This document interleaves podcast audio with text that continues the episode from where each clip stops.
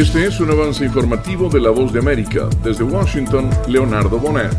Una investigación del Observatorio Venezolano de Finanzas revela que para costear la canasta alimentaria en Venezuela se requieren al menos 162 salarios mínimos. El Observatorio Venezolano de Finanzas evidenció un crecimiento máximo histórico del costo mensual de la canasta alimentaria. Se trata de un incremento de 44,32% desde noviembre del año pasado. El economista Ángel Alvarado explica que el costo de la vida en Venezuela aumenta como consecuencia de la política monetaria del gobierno del presidente Nicolás Maduro y no avisora escenarios positivos. Es que una política expansiva primaria, emitiendo dinero a través de la liquidez, y restrictiva secundaria a través del encaje legal. Eso hace que los precios se muevan más rápido que el tipo de cambio y la vida se haga cada vez más cara expresada en dólares. Carolina, alcalde Voz de América, Caracas. La violencia contra la mujer en Honduras se identifica como una de las causas para la migración irregular de estas y sus hijos. La migración irregular de Honduras hacia la frontera sur de Estados Unidos tiene como origen diversos factores. La violencia que sufren las mujeres de diferentes estratos sociales. Uno de esos casos es el de Alejandra. Era sus hijos, él me maltrataba, me decía palabras obscenas, me decía así, que usted es una pu, que no sé qué, que no sé cuán, y siempre llegaba a hacerme violencia doméstica.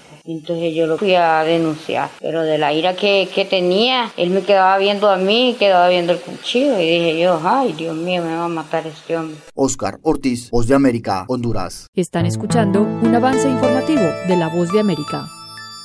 El gobernador de Nueva York, Andrew Cuomo, renunció este martes debido a una serie de acusaciones de acoso sexual, un año después de que fuera aclamado a nivel nacional por sus detallados informes diarios y su liderazgo durante los días más oscuros de la pandemia.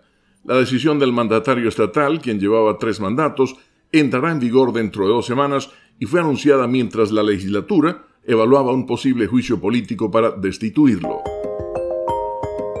A continuación, un mensaje de servicio público de la voz de América. Durante la cuarentena voluntaria de 14 días para evitar la propagación del COVID-19, no salga de casa no comparta su habitación con otras personas. Lávese las manos frecuentemente y si desarrolla síntomas, llame a su doctor y evite ir a la sala de emergencia a menos de que tenga síntomas graves. Este fue un aviso de servicio público de la Voz de América. Y al cierre, Estados Unidos enviará a México 8 millones y medio de dosis de las vacunas Moderna y AstraZeneca para apoyar en el Plan Nacional de Inmunización ante el incremento de los contagios de coronavirus que han demorado la reapertura de la frontera entre ambos países. Este fue un avance informativo de La Voz de América. Desde Washington, Leonardo Bonet.